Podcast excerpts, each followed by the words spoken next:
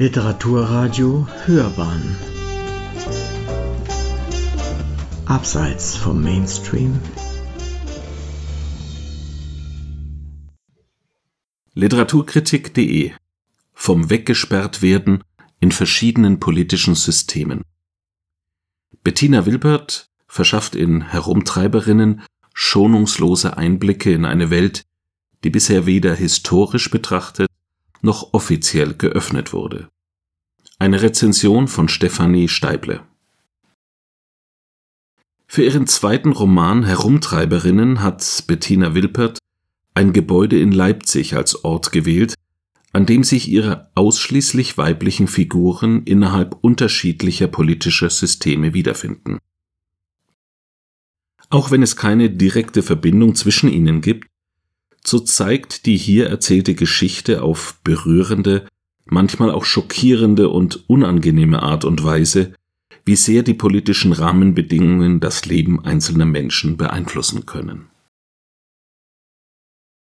Als Hauptfigur lernen wir zunächst die 17-jährige Manja kennen.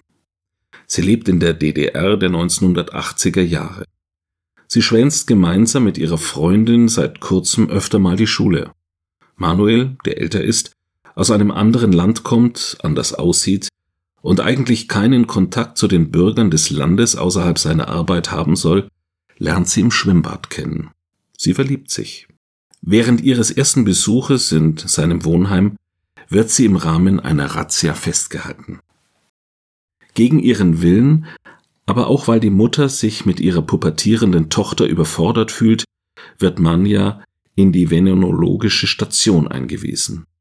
Obwohl sie selbst noch keinen Geschlechtsverkehr hatte, findet sich das junge Mädchen plötzlich an einem Ort wieder, an dem laut offizieller Erklärung Geschlechtskrankheiten geheilt würden. Tatsächlich werden hier Frauen eingesperrt, die sich anders verhalten als vom politischen Regime gewünscht. Sie erlebt, wie sie von heute auf morgen gesellschaftlich zur Asozialen erklärt wird und muss sich von dem auf der Station beschäftigten Personal nicht nur verbal erniedrigen lassen, sondern erfährt auch körperliche Gewalt mit dem selbsterklärten Ziel der Züchtigung in dem gemeinhin als Tripperburg bezeichneten Gebäude. Die Situation bei ihrer Ankunft beschreibt Manja so. Die Schwester schob mich unter eine Dusche.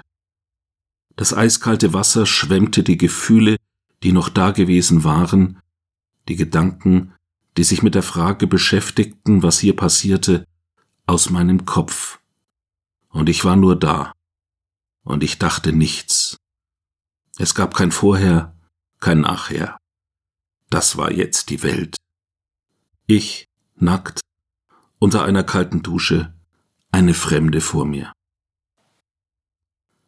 Doch sie lernte es zu überleben und sich in einem neuen System, in dem ganz andere Regeln galten als eben noch im geschützten Raum der Schule, zurechtzufinden.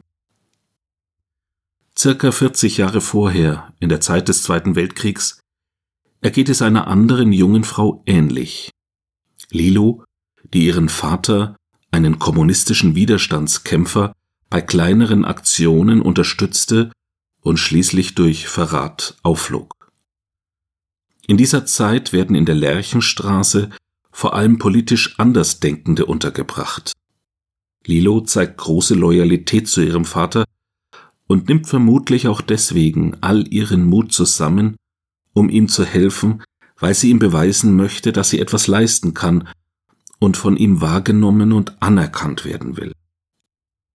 Als Strafe dafür wird sie später in die Lerchenstraße kommen, einen Ort, an dem Isolation, Disziplin, Internierung, Sanktionierung und Korrektur die bestimmenden Vokabeln sind. Ihre Mitbewohnerinnen beschreiben die Situation dort wie folgt. Wir sollen das eine und dürfen das andere nicht. Wir sollen nicht betteln und dürfen nicht auf dem Land umherstreichen.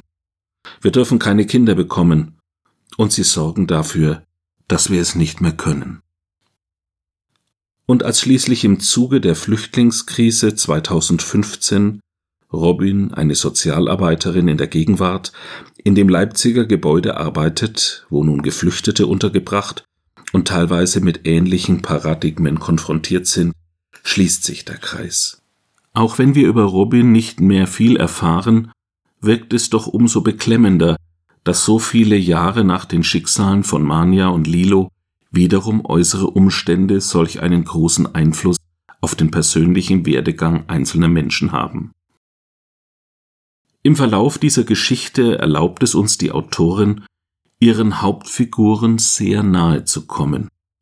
Sie gewährt uns zusätzlich Einblicke darin, wie die DDR das Thema Prostitution oder den Umgang mit Punkern handhabte. An vielen Stellen wünscht man sich als Lesender hier noch mehr zu erfahren, auch wenn das Buch kein Happy End erwarten lässt. Doch die Autorin vermag es sehr klug, weibliches Denken und den politischen Rahmen zu verbinden und weist auf historische Lücken hin. Ihr Schreibstil ist zum Teil schonungslos und zeigt das, was Gewalt, Hierarchien und Systeme mit Menschen anrichten können.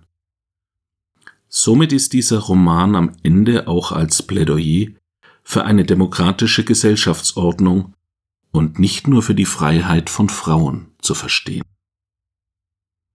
Sie hörten Literaturkritik.de vom Weggesperrtwerden in verschiedenen politischen Systemen.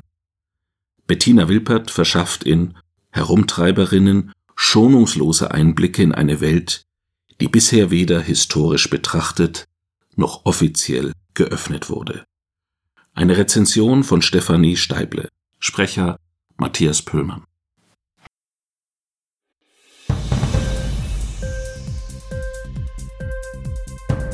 Hat dir die Sendung gefallen? Literatur pur, ja, das sind wir. Natürlich auch als Podcast. Hier kannst du unsere Podcasts hören. Anchor, Spotify, Apple Podcast, iTunes, Google Podcast, Radio.de und viele andere mehr.